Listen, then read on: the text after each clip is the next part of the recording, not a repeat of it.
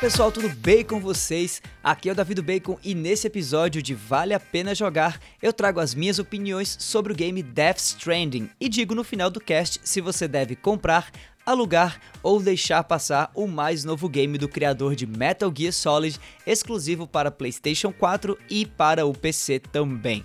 Vamos lá?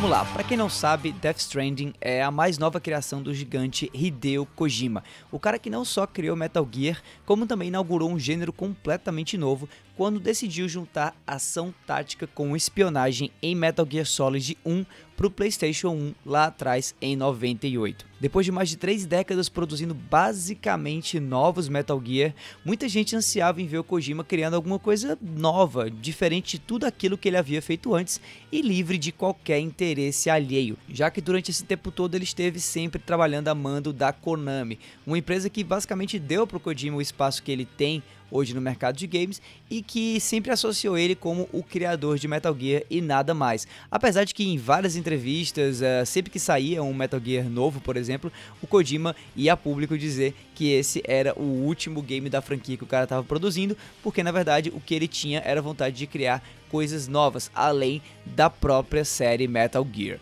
De 2015 para cá, muita coisa mudou. Hideo Kojima saiu da Konami e tornou-se independente, fundou a sua própria empresa ou seu próprio estúdio, que é a Kojima Productions, e obteve junto à Sony grana e liberdade para planejar seu próximo passo na indústria. Após quatro anos, Death Stranding surge como resultado de todo esse processo aí, e não é exagero nenhum dizer que as expectativas para o novo game do Kojima pós Metal Gear eram altíssimas. Eu lembro inclusive de estar presente quando a Sony, lá em 2016, na conferência dela junto à E3, a maior feira de games do mundo, uh, divulgou, anunciou que o Kojima estaria produzindo um game exclusivo para a plataforma junto à Kojima Productions após ter saído da Konami. Eu lembro que quando o apresentador que estava no palco anunciou o nome do Kojima todo mundo que estava no auditório e provavelmente todo mundo que estava assistindo também na internet ficou em pé na hora gritando do quanto esse cara é querido por essa indústria, por esse mercado todo e o quanto também todo mundo estava feliz por ele ter se desvencilhado da Konami e finalmente ter estado livre para possivelmente criar aí um novo marco na indústria após Metal Gear.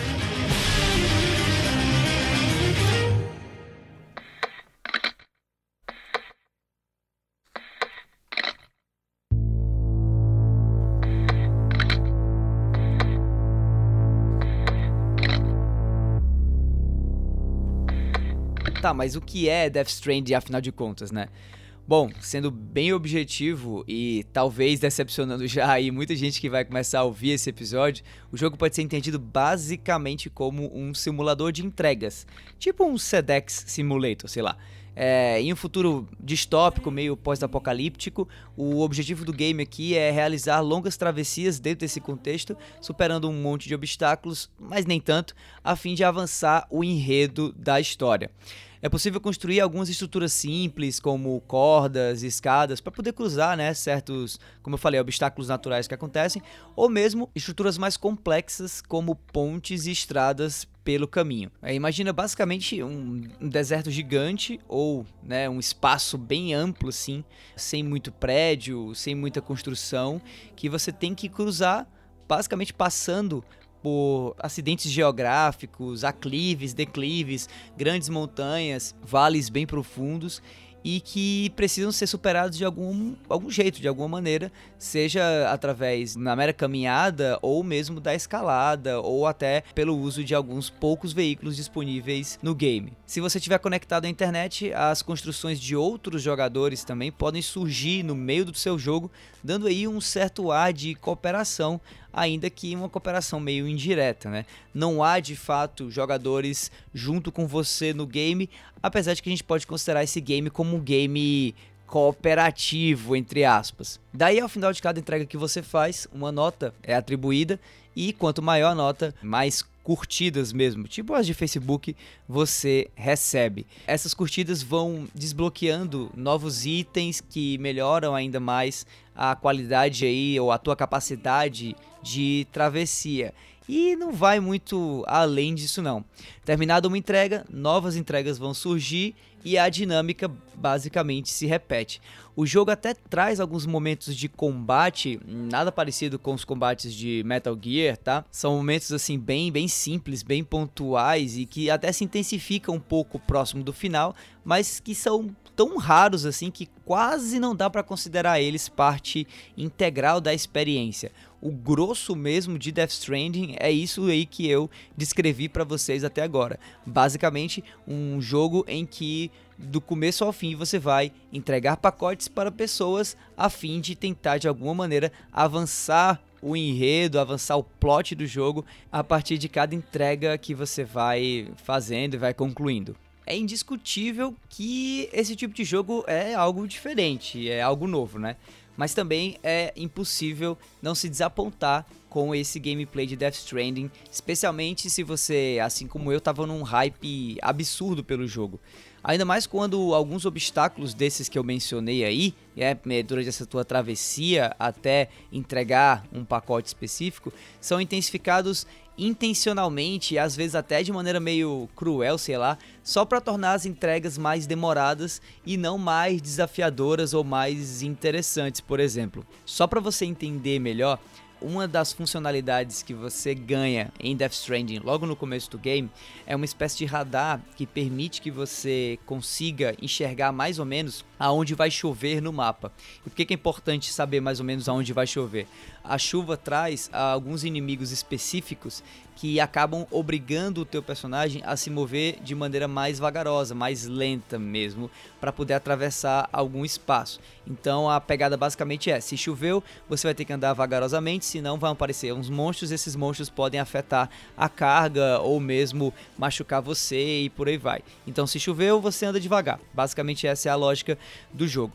A questão é que chegando mais próximo do final do game, esse recurso de prever quando vai chover ou aonde vai chover, ele é simplesmente descartado inteiramente quando você se dá conta que o mapa inteiro está chovendo. Existe uma nuvem enorme de chuva em cima do mapa inteiro dos Estados Unidos, onde você acaba é, trafegando né, para cima e para baixo durante o jogo, que basicamente torna a funcionalidade inútil. E isso traz um certo senso de frustração enorme, porque você imagina que essa chuva que está caindo no mapa inteiro de uma hora para outra não é nada além dos desenvolvedores do game querendo que você passe mais tempo andando por aquele espaço de maneira mais lenta e tornando aquela entrega algo mais demorado, mais sofrido e de maneira nenhuma algo mais é, divertido ou mesmo, como eu já disse anteriormente, né, interessante.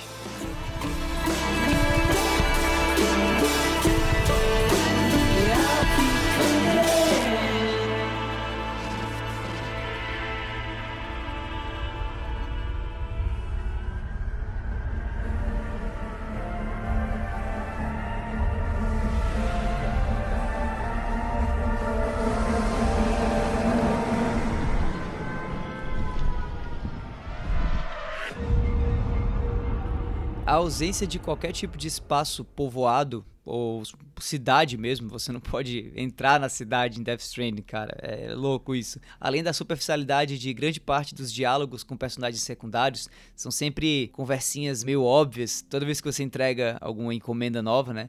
Sem falar a injustificável repetição da arquitetura de vários espaços internos, como por exemplo, o teu quarto privado que, segundo né, o enredo do jogo, é, em cada base ou em cada ponto de distribuição que você vai, você ganha o acesso a um quarto privado. E esse quarto privado é basicamente o mesmo quarto é, em todos os cantos do jogo. É super estranho. E todas essas decisões, meio sem sentido, meio pobres assim de algum tipo de significado, fazem o título parecer inacabado em alguns momentos. Eu cheguei inclusive a, a, imaginar que talvez Death Stranding tenha começado como um game indie, sabe? Aqueles games assim realmente mais focados em um aspecto específico, na jogabilidade ou mesmo no enredo, e que ao longo do tempo ele foi se tornando algo maior, algo mais robusto, ou pelo menos algo com a necessidade de ser maior, com a necessidade de ser mais robusto e talvez não tenha dado tempo para encher todas as partes do game assim com essa robustez que estava sendo exigido dele, sabe? Death Stranding é um game de mundo aberto, né? E esse aspecto, o mundo aberto de Death Stranding em si, ele emana um potencial enorme, já que por conta do motor gráfico customizado para o game, chamado Decima Engine, as vistas e os ambientes abertos assim parecem coisas incríveis de da gente enxergar né, a geração atual aí de, de consoles. O fotorrealismo é algo sensacional e a qualidade gráfica do game é muito grande, especialmente como eu falei, nesse momento aí de, de mundo aberto, de mapa aberto. Infelizmente, todo esse potencial aí, toda essa gravidade, digamos assim, se torna logo frustração, dado o sistema de controle do personagem presente em Death Stranding. Por conta do tamanho e de pesos diferentes de cada encomenda, você só consegue carregar alguns pacotes por conta própria antes de se desequilibrar e potencialmente derrubar a carga que você está carregando, ferrando aí completamente a avaliação da entrega no final de toda a jornada, né? Não é preciso, obviamente, ser nenhum entregador profissional para imaginar que essa não é uma parte divertida da profissão e por algum motivo na cabeça da equipe de desenvolvimento de Death Stranding pareceu interessante, divertido você aderir ao game uma mecânica de equilíbrio ou de gestão de carga junto a toda essa dinâmica de entregas e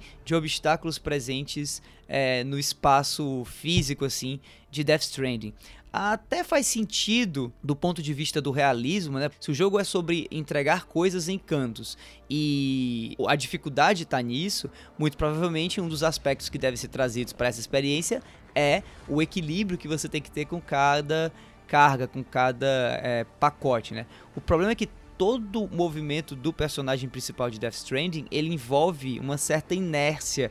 É, você solta o controle e o personagem ainda desempenha algumas ações até parar, digamos assim. E essa inércia deixa tudo muito impreciso e extremamente desagradável de controlar em alguns momentos, especialmente quando você imagina uma ação acontecendo na sua cabeça, tenta operar essa ação no controle e percebe a inércia do jogo não deixando você ter a precisão do movimento necessário. Eu me vi várias vezes tendo que uh, frear ou, ou segurar um pouco o meu movimento para não cair em algum tipo de declive e perceber que meu personagem não estava respondendo muito bem aos meus controles e acabar vendo o personagem e a carga indo ladeira abaixo aí, o que me levou de novo a ter uma frustração enorme né, com o game. E não foi só nessa parte que isso aconteceu, isso é algo repetido e repetitível dentro do mundo de Death Stranding por conta dessa dinâmica de movimento que é um, um tanto quanto eu acho frouxa demais, sabe?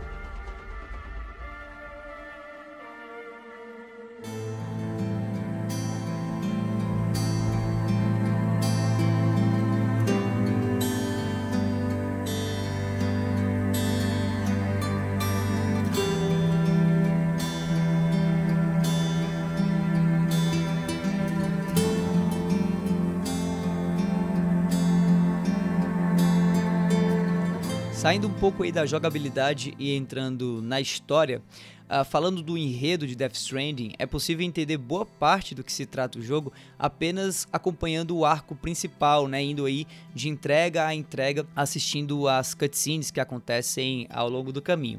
É, deixa eu explicar um pouquinho aí para vocês sobre o que é o jogo nesse sentido, antes de comentar um pouco do que eu achei sobre uh, o enredo como um todo, né?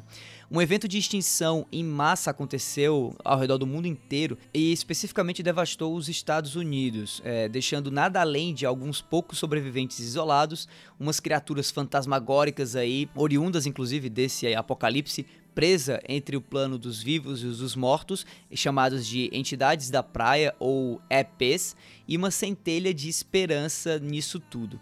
Liderado por uma presidente em praticamente estado terminal, a União das Cidades Americanas surge e aposta suas fichas em Bridges, pontes em inglês, que é um projeto de reconstrução que usa entregadores e uma tecnologia que veio desse próprio apocalipse aí para tentar reconectar os sobreviventes que estão espalhados pelos Estados Unidos e, consequentemente, iniciar o processo de reconstrução aí dos Estados Unidos.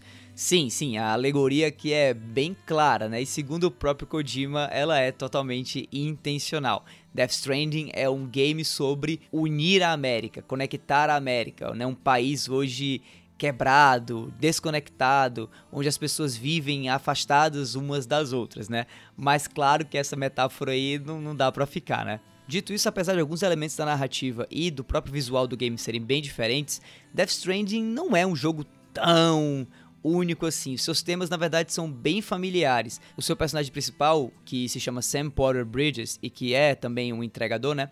É aquele típico herói relutante que não tá afim de estar tá fazendo parte de tudo aquilo ali e tudo mais, mas que, obviamente, é o escolhido, já que ele é o mais especial dos entregadores, né? Por motivos aí revelados durante o plot do game, que eu não vou contar para não dar spoiler, a condição do Sam é única e se relaciona também com o apocalipse e também as consequências desse apocalipse. Assim, logo, obviamente, repousa sobre ele a missão e o clichê de salvar o mundo e de reconstruir a América. Boa parte da trama em Death Strand é entregue por meio de sequências super bem feitas, né? São as cutscenes bem legais protagonizadas por atores conhecidos, como a Leia Sidhu de 007 contra Spectre, o próprio Mads Mikkelsen, que é o vilão do jogo e também vilão da série Hannibal, que ele fez parte e se tornou conhecido por ela, a atriz Margaret Qualley de Era Uma Vez em Hollywood e, é claro, o próprio Norman Reedus, o Sam Potter Bridges, né, o protagonista do jogo, que fez nome aí na série The Walking Dead, né? É, esse sem dúvida é um dos pontos altos de Death Stranding, essa qualidade de casting e também a qualidade das cutscenes. Apesar disso, mesmo com a qualidade de cada cutscene, por conta da mera complexidade de alguns conceitos e alguns elementos mesmo do plot do jogo, além do mero jogar o jogo, digamos assim, é necessário ler ainda páginas de e-mails e entrevistas fictícias criadas dentro do universo de Death Stranding para entender a história do game por completo. Eu pelo menos fiquei alguns momentos assim um tanto quanto confuso e fui a, a esses e-mails e a essas entrevistas que são realmente feitas dentro do jogo e oferecidas dentro do jogo para isso, né? Para você ter aquela construção de mundo maior. Eu tive que ler esse material para me inteirar um pouco mais sobre alguns elementos que são ditos pelos personagens, mas que você fica meio, hein? Como é que isso aqui aconteceu? Não faço a menor ideia. E olha, eu não tô reclamando de todo esse conteúdo extra disponível em Death Stranding, mas eu acredito que esse conteúdo adicional, ele deveria ser opcional, né, voltado apenas para aqueles players mais engajados com o jogo. Mas aqui ele se torna meio que quase obrigatório para o entendimento pleno da narrativa de Death Stranding. Não sei se sou eu que não entendeu 100% o jogo apenas assistindo as cutscenes, mas eu acredito que muita gente vai se sentir também um pouco confusa por conta de alguns termos e algumas questões que são discutidas durante cada uma das sequências do jogo e que obviamente vai ter que consultar esse material extra para entender um pouco mais, caso queira, obviamente, né? Agora, sendo bem sincero, uh, ainda que toda essa, essa discussão aí sobre a questão da história é, e desses elementos, às vezes, que fogem um pouco aí do entendimento, exista por conta dela em si, por conta da história em si, e em especial por conta do final todo esse arco de Death Stranding do jogo em si é muito bacana e válido para você conferir até o fim.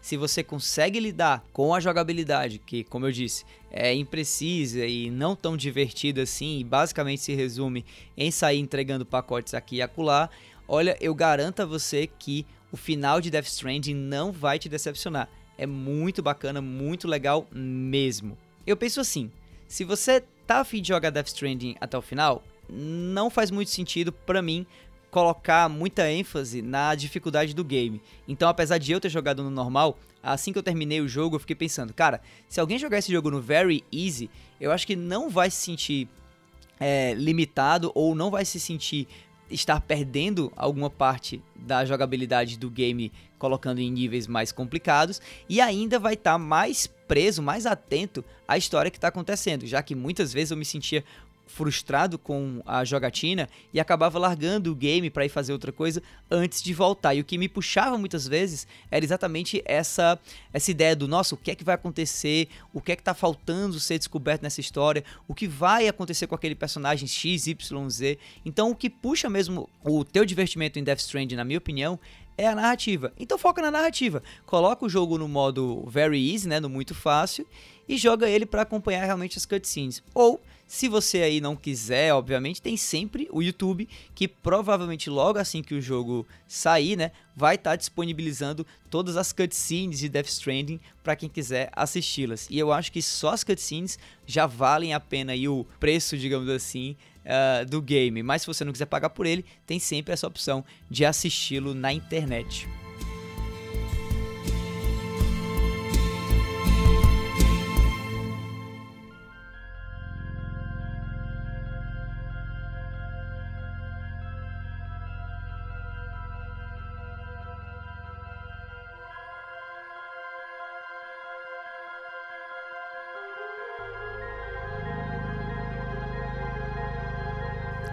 Bom, no fim, Death Stranding é sem dúvida nenhuma algo inteiramente novo, ousado e reflexo da visão artística e única do Kojima, que muitas vezes é questionada pela sua teimosia ou convicção em se manter na mídia dos games, quando claramente ele vislumbra a mídia do cinema também. Ainda assim, foi através de um jogo que o Kojima contou essa nova história, né? Depois aí de quase 30 anos à frente de Metal Gear e fez uma nova obra de arte. Daí muito se discute sobre o quanto a gente pode realmente criticar uma obra de arte com base nas nossas meras expectativas. Pelo menos foi assim que eu me senti ao final do meu gameplay com Death Stranding.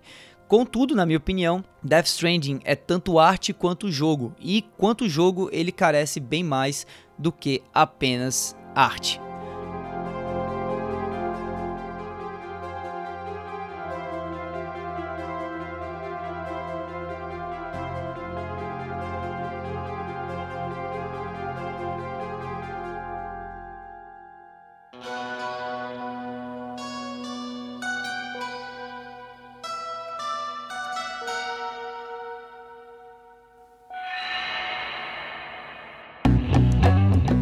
Bom, esse foi o episódio dessa semana do Vale a Pena Jogar. Se você curtiu, dá uma passada lá no arroba no Twitter ou no Instagram e deixa um oi, um joinha ou um gif engraçado para eu saber que você ouviu o cast, beleza?